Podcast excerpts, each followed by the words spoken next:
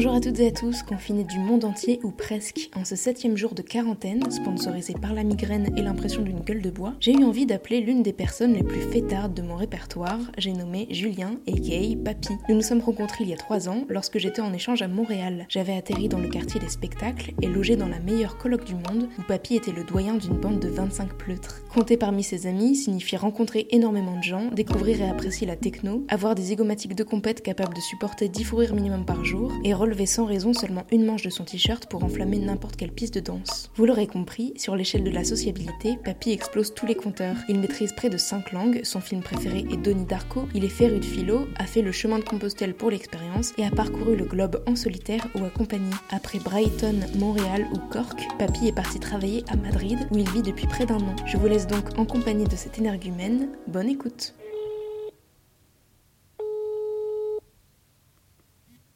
Oh, va la Comment tu vas, chaton Bah écoute, ça va, ça te fait plaisir. On pourrait même se le faire en espagnol. Hein. Tu parles espagnol toi maintenant Oh bah, je peux dire Donde estas La biblioteca Oh bordel. Escucha la techno. Déjà. Bon alors, raconte-moi un peu pour les auditeurs et auditrices qui ne te connaissent pas. Tu peux peut-être te présenter. Moi, je t'appelle Papy, c'est un surnom. Et non, non, tout à fait, tout à fait. Mon prénom c'est c'est Julien. Voilà.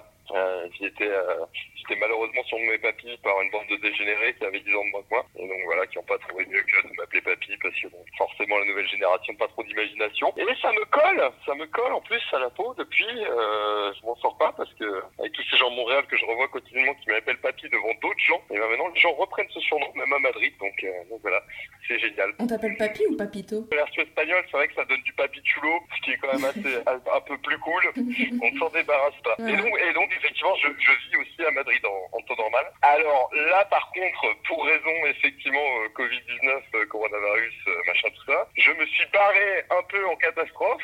Enfin, en catastrophe, on va dire, enfin, pas vraiment en catastrophe, mais un peu, un peu à l'arrache, parce que j'avais effectivement pas prévu à la base de, de revenir en France. Mais quand j'ai vu que ça commençait à chauffer un peu à Madrid, je me suis dit, c'est hors de question que je me retrouve coincé dans mon appart de 45 mètres carrés avec ma coloc. Et donc, je me suis cassé chez mon père à la campagne. Voilà.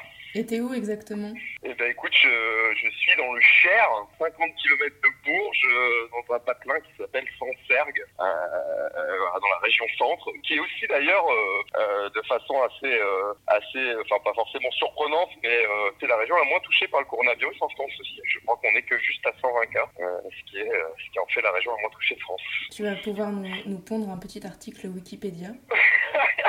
bah écoute, figure-toi que aussi, deuxième chose à savoir, c'est que je travaille moi. Je fais partie des heureux privilégiés ou pas qui, euh, qui ont des entreprises très très modernes et il n'y a pas aucun souci pour que je fasse du télétravail. Donc je fais encore mes 40 heures semaine et j'écris notamment d'ailleurs des actualités sur, euh, en lien avec le coronavirus parce que je bosse donc pour une boîte qui s'appelle Selectra qui est un comparateur euh, d'énergie de gaz mais aussi de forfait mobile et internet. Et du coup en ce moment j'écris des actus du genre euh, euh, quelle est la meilleure box internet euh, pour rester connecté chez soi quand on est confiné Faut-il s'attendre à des euh, problèmes de saturation de réseau liés au pic de connexion des gens qui restent chez eux pendant le coronavirus Voilà, donc j'en ai déjà pondu trois ou quatre. Donc euh, je me bouffe, je me bouffe un peu du coronavirus tous les jours. Enfin, je pense un peu comme tout le monde, mais en Oui, plus bah moi du oui, coup j'écris, j'écris aussi, euh, j'écris aussi des trucs en lien avec ça. On fait partie des business, je pense, qui vont pas, euh, qui vont pas trop souffrir du coronavirus parce que ben, il y aura toujours et encore plus besoin d'abonnement internet et de forfait mobile dans ces moments de confinement. Et toi, par exemple, en ce moment, est-ce que tu pourrais survivre sans Internet ou pas? Euh, non.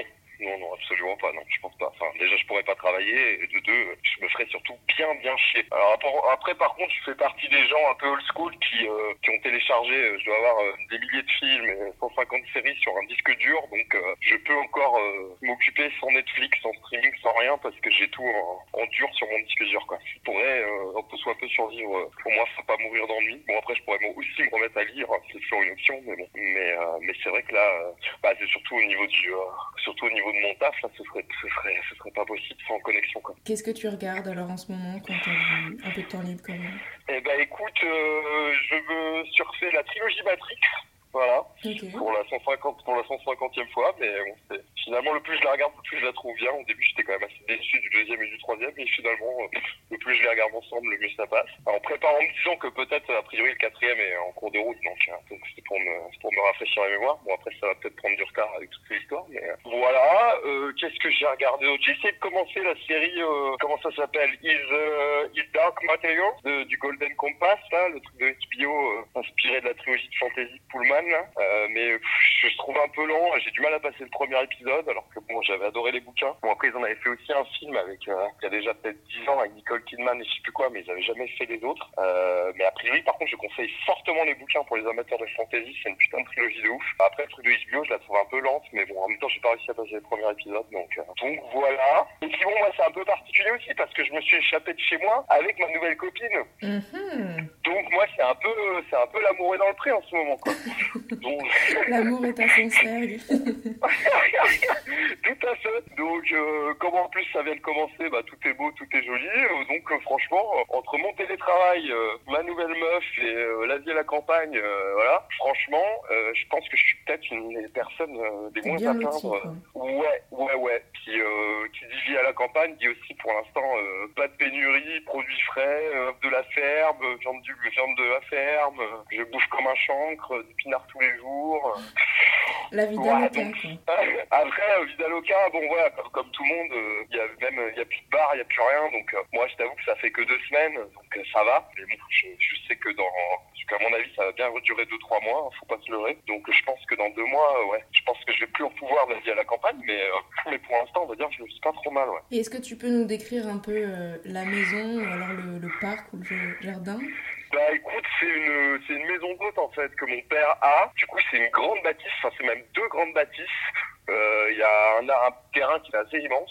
Et, euh, et voilà, ouais, c'est- super joli parce que c'est c'est quand même une maison d'hôte à la base. Donc mon père l'entretient vachement. Euh, Il y, a, y a plein d'arbres fruitiers, euh, d'arbres un peu On a un parc avec deux moutons. Il y a une rivière qui passe parce que c'est euh, s'appelle le moulin de vin, là la, maison d'hôte de mon père. Et c'est un ancien moulin. Donc il n'y a plus le moulin, mais il y a, encore la rivière et tout. Euh, donc vraiment, c'est un, c'est un, c'est un petit coin, euh, un petit coin très très très joli quoi. Et puis en plus, en ce moment, on a grave de la chance parce que c'est pas une région normalement très chaude, mais en ce moment, on est sur du euh, 15, 15, 19 degrés l'après-midi, plein soleil. donc là, tu vois, je suis en t-shirt en train de me balader dans le parc. Franchement, c'est pas pire quoi. T'as dit qu'il y avait ta copine qui était confinée avec toi. Ton Oui. père est là aussi? Mon père est là aussi avec sa, sa femme aussi, ouais. Ok.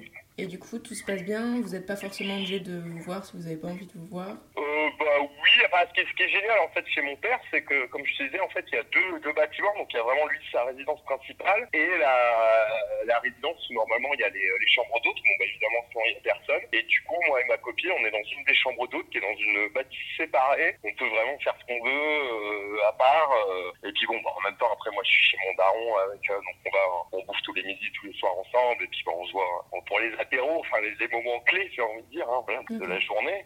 Euh, mais ce qui est bien, c'est qu'en plus, même au niveau du boulot, nous, il y, a une, il y a une salle commune aussi dans les chambres d'hôtes. Donc euh, là, on peut s'installer, euh, bosser, on a une grande table. Enfin, vraiment, on est, euh, on est, on est vraiment pépère. Quoi. Oui, tu souffres pas du tout du confinement pour l'instant. Franchement, non.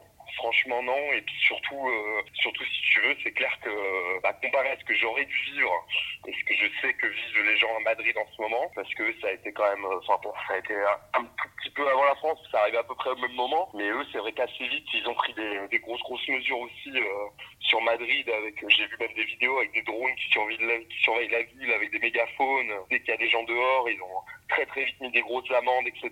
Et euh, du coup, bah là, les gens sont tous euh, dans des dans des petits apparts, comme ça doit être le cas aussi à Paris, etc. Mais moi, ça m'aurait surtout, enfin surtout Madrid d'habitude c'est une ville quand qui vit énormément. Euh, moi là, je pense que là, j'aurais vraiment pété un câble, me retrouver dans mon petit appart dans une ville morte comme Madrid, qui d'habitude est justement pleine de vie. Non, franchement, je suis, ouais, je peux vraiment pas me plaindre. Je suis vraiment content de m'être barré avant de me retrouver coincé à Madrid, quoi. Et t'as réussi à partir il y a longtemps, du coup? Ça fait, euh, ouais, ça va faire 10 jours que je suis parti à peu près. Et pour passer les frontières, etc., t'as pas eu de d'ennui? Non, non, à l'époque, il n'y avait pas encore du tout de, de restrictions, quoi. Mais euh, bah, c'est venu quelques jours après. De toute façon, je l'ai, je senti venir, quoi. J'ai vraiment eu un, un coup de, euh, pas vraiment un coup de panique, mais un coup de, de, de révélation un soir. J'avais prévu le, de partir le week-end à Toledo. Et le mercredi soir, je l'ai appelé. Je lui ai fait, euh, j'ai fait, écoute, euh, moi je pense me battre en France. Est-ce que tu veux venir avec moi? Et juste par contre, bon, on sera peut-être coincé là-bas deux mois, mais moi j'ai dit c'est hors de question. Je le sens venir. Je sens que les trucs ça va fermer. Et je veux surtout pas me rester coincé à Madrid. Et, euh, et puis bah, du coup, on est parti. euh, j'ai pris, j'ai tout booké, les billets, euh, les billets d'avion, les billets de train le, le mercredi soir. Et le jeudi matin, on est parti. euh, voilà. Est-ce que tu as des nouvelles de tes colocs ou de, de gens que tu connais à Madrid? Bah, bah, la blague, c'est quoi Moi, je vis avec une, une espagnole. Euh, j'ai une, une seule coloc, donc c'est pour ça qu'on a un petit appart de 45 mètres carrés. Et je t'avoue que je me voyais pas, pas rester là-bas. Et, euh, et bah, il se trouve qu'elle a chopé le coronavirus en plus. Quoi. Ah ouais? Ouais, alors, elle va bien, euh, mais elle l'a chopé littéralement le jour d'après euh, que je sois parti. Alors après, c'est vrai que là où j'ai peut-être fait une grosse connerie, Bah, c'est on- peut-être porteur, toi, du coup, ouais. bah, je suis peut-être porteur et je- j'ai peut-être infecté mon daron. Mais bon, là, ça va faire bientôt. En fait, on sera sûr qu'il euh, lui arrive rien jeudi. Puisque jeudi, ça fera exactement deux semaines que je suis là. Donc, a priori, c'est le délai d'incubation. Donc, si euh, jusque-là, mon père, ça va bien. Donc, euh, et ça, c'est vrai que par contre, j'y avais pas du tout réfléchi au moment où je suis parti. C'est vrai qu'après, bon, bah, au moment où j'ai un peu réalisé le truc, c'était un peu trop tard. Et voilà, donc bon, bah, j'essaye de, évidemment, je suis pas trop, euh, enfin, je me tiens toujours à distance de mon père et j'essaie de, de, voilà, de surtout, euh, enfin, surtout, ouais, surtout, surtout pas être en contact ni avec lui ni avec des objets qui touchent, ce genre de truc à la con, quoi. Mais bon, c'est vrai qu'on n'est pas non plus parce que c'est vrai qu'idéalement, il faudrait presque qu'on soit complètement séparés tout le temps. Du coup, on verra bien, euh, mais euh, là, là, effectivement, je dis normalement c'est bon parce ça fera deux semaines que je suis là, donc, euh, donc s'il a rien, c'est que, c'est que, c'est que j'ai rien non plus. quoi. Ta coloc, elle a chopé le corona. Comment elle l'a su? Elle a chopé à cause de son mec qui est, euh, qui est médecin. Et, euh, et donc, si j'ai pas eu trop trop de détails parce que finalement, on en a parlé par, par Messenger sur Facebook. Mais, mais du coup, j'imagine qu'elle l'a su, bah, elle l'a su assez vite parce que forcément, son mec a dû, a dû le savoir tout de suite. Et, et donc, a priori, bah, elle a été testée. Donc, elle a su que c'était le, le corona tout de suite. Ça a été violent pour elle Elle m'a dit, ouais, j'ai chopé le coronavirus, mais je suis bien. Son mec avait fait le test. Il est lui, il est- du coup, il s'est retrouvé en quarantaine, évidemment, sans travailler. Et elle me dit, c'est, euh, elle m'a dit, c'est comme une grippe. Et, euh, et bon, je te dis, elle a pas l'air d'être. euh, je pense que. Je pense que c'est pas des, c'est pas super agréable non plus, mais euh, mais elle m'a dit, elle m'a dit, je suis bien. Elle m'a dit finalement pour elle c'est, euh, c'est à peu près comme une grippe. quoi. Nous, en France, c'est quand même assez euh, catastrophique. T'as dû le, le voir. Pas de masque, pas de protection. En Espagne, tu sais si vous étiez mieux organisé ou, ou c'est comme en France? Non, non, non, non, non. Je pense qu'honnêtement euh, là-dessus, euh, je pense qu'il n'y a pas un pays euh, qui arrive à s'en sortir bien. Bah, je pense que bah de toute façon on le, on le, on le sait tous, c'est l'Italie qui prend le plus cher et, euh, et derrière, enfin en fait derrière c'est juste, c'est juste l'Espagne quoi. C'est vrai que c'est pareil. euh, on se retrouve à manquer de tout, euh, manquer de masques, manquer de personnel, manquer de place dans les hôpitaux. Ils se retrouvent à devoir faire des choix entre les patients euh, les plus euh, les plus atteints qu'ils doivent traiter et, euh, et ils commencent à avoir de plus en plus de morts tous les jours quoi. Donc, euh, ouais, non, je pense que de toute façon, il n'y a aucun pays qui était vraiment préparé pour ça. quoi. Après, moi, le- l'avantage que j'avais, c'est qu'en fait, déjà, depuis le lundi dans ma boîte, on était tous en télétravail. Et c'est vrai qu'en plus, euh, les trois dernières semaines avant que je parte de Madrid, je m'étais un petit peu mis déjà moi-même en, en quarantaine confinement.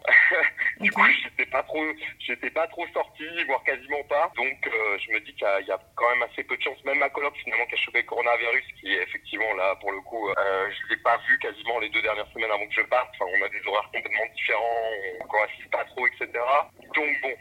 Dis qu'avec un peu de chance, euh, j'ai rien. Après, c'est toujours pareil. Le, le problème, c'est que je, c'est possible que je l'ai sans avoir aucun symptôme, euh, comme d'après ce que j'ai compris. Donc, euh, bon. À Sancergue, est-ce qu'il y a eu d'autres mouvements de, de foule comme ça? Des gens de grosses métropoles qui sont venus se réfugier à la campagne? Écoute, honnêtement, euh, je sais pas trop. J'imagine que peut-être potentiellement, comme je te disais tout à l'heure, c'est vraiment la région la moins touchée de France, parce que c'est aussi une des régions, euh, je vais pas dire, je vais pas sur le Cher, mais c'est pas non plus la région la plus funky, quoi. Et je pense que ça, c'est le gros avantage qu'on a, parce que les Parisiens, ils vont plutôt aller dans des trucs euh, en Bretagne, ou j'en sais rien, ou dans le sud, euh, machin. Le Cher, euh, c'est vrai que c'est une région qui a déjà pas grand-chose, qui est pas super bien au niveau climat. Donc, euh, je pense que là-dessus, on est assez safe. Euh, et puis c'est vraiment un coin qui est pas trop, c'est une région un peu, un peu, enfin très peu densément peuplée aussi quoi. Puis là, c'est vrai qu'à Sancerre, par exemple, les gens respectent vachement quoi. Depuis que le confinement a été mis en place, euh, y a, tu rentres un par un dans les boulangeries, dans les petits commerces, euh, tout le monde fait vachement attention. euh, donc, euh, je te dis, je crois que la dernière fois que j'ai regardé, il y avait 124 coronavirus, donc c'est vraiment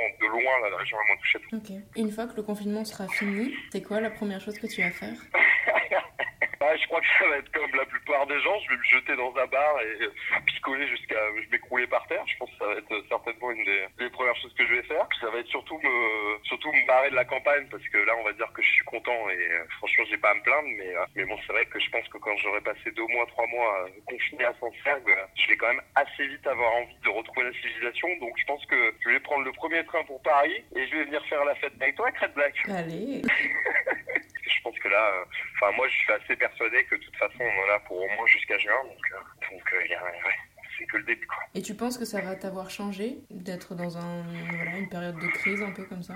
Franchement, je je pense pas vraiment. Enfin, c'est juste, je pense, c'est plus, enfin moi non, mais je pense que par contre, je parlais à un pote à moi, par exemple, qui est euh, mon meilleur ami, qui est pharmacien à Bruxelles, qui donc lui fait partie des gens qui tapent beaucoup en ce moment. Lui, euh, lui par exemple, il fait du gel euh, hydroalcoolique toute la journée. Là, il reçoit des litres et des litres d'alcool et il fait que ça, quoi. Et, et lui me, me, sortait des grandes phrases un peu dramatiques, mais je pense que d'un côté, il a pas tort. Il dit que le monde, le monde sera plus jamais comme avant et que et qu'en plus, on n'est pas, on n'est pas prêt d'en voir le bout parce que finalement, tant qu'il y aura des gens qui sont infectés, qui se déplacent, le truc ne s'arrêtera jamais. Donc, tant qu'on n'aura pas de vaccin pour le coronavirus, on en a encore pour quelques années. Quoi. Et, euh, là, comme je sais pas si tu as vu, mais pareil, en Chine, ils pensaient, euh, ils qu'ils avaient plus de cas, mais maintenant il y a des nouveaux foyers d'infection qui se déclarent. Et enfin, le truc va pas arrêter de se déplacer dans le monde pendant, un moment. Quoi. Donc, tant qu'il n'y aura pas de vaccin euh, contre ce truc-là, euh, je pense qu'on n'a pas fini d'entendre parler. Quoi. Après, moi, ce que j'ai lu, de toute façon, sur pas mal de trucs, c'est qu'un vaccin, quoi qu'il arrive, ça prend, ça prend en général entre 6 mois et un an et demi à être en place. Quoi. Que de toute façon,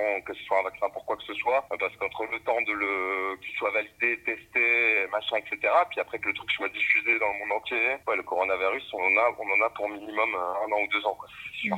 Voilà. voilà. voilà, c'est comme ça, j'ai envie de dire, c'est la fête. Mais, mais, bon, bah, écoute, c'est marrant, tu vois, enfin, c'est pas, c'est pas marrant du tout, mais euh, je faisais plutôt partie des gens il y a un mois qui t'auraient dit euh, qu'est-ce qu'ils nous font chier avec ce putain de coronavirus de merde, je nous en parlais tous les jours, euh, ça fait à peine plus de morts que la grippe, et, et voilà, et c'est vrai que c'est devenu, c'est devenu quelque chose qui fout la moitié du monde en quarantaine et qui, enfin, je pense que comme la plupart des gens, même mon père qui a 70 ans, il a jamais connu un truc comme ça de vie, quoi. On est en train de vivre par contre quelque chose qui est, qui est assez inédit dans l'histoire mondiale, et bon, il faut espérer qu'au moins ça fasse un peu réfléchir les gouvernements sur pas mal de choses, et puis bon, après, le côté positif, bah, c'est de mettre un peu le monde en pause et de voir que bah, ça, y a beaucoup moins de pollution, de voir qu'il y a quand même des, que, donc j'espère que de ce côté-là, ça fera un peu réfléchir les gouvernements et ça donnera aussi des arguments pour, pour un peu, pour un peu prendre un peu plus soin de la planète une fois que ce sera réglé, quoi. Mais bon, je t'avoue que ce dont j'ai peur, c'est que surtout ça tout en pause et que le moment où ça reparte, ça reparte, ça reparte comme en 40 et que bon, ça sert pas à grand chose. Mais alors après, est-ce que le coronavirus c'est que le début Est-ce qu'on va arriver sur un, un truc en mode post-apocalyptique et invasion de zombies C'est possible aussi. Hein. Tu serais prêt pour ça, toi? Oh, Prêt, non, je pense pas. Non. j'ai vu beaucoup de films de zombies, mais bon, j'ai des petites notions de, de ce qu'il faudrait en théorie faire ou de pas faire. Mais, mais bon, de toute façon, j'ai toujours un peu cru que qu'on finirait dans un truc à la Mad Max ou, ou en mode zombie. Donc de toute façon, ça me surprend pas trop. Mais je me dis que peut-être le coronavirus c'est juste la première étape. Quoi. Mm. Après, après, on est peut-être effectivement le monde ne sera peut-être plus jamais comme avant et ça va peut-être juste aller de pire en pire. Quoi. On verra bien. Comment on dit on verra bien en espagnol? Ouais, ya veremos. Et ben voilà. El palabra del fin, le mot de la fin, voilà. Et ben merci mon papy. Toujours un plaisir avec ta petite crête black. Je remercie infiniment papy pour son témoignage et vous aussi qui m'écrivez chaque jour pour participer à ce podcast. Vos messages me touchent, je suis ravie de constater qu'on tient le coup tous ensemble. Si vous me le permettez, je dédie cet épisode à toutes celles et ceux contraints de reprendre ou de continuer leur travail sur leur lieu habituel. Vous êtes formidables et avez toute mon admiration. Pour les habitués ou les nouveaux, on se retrouve demain pour un nouvel épisode. À demain!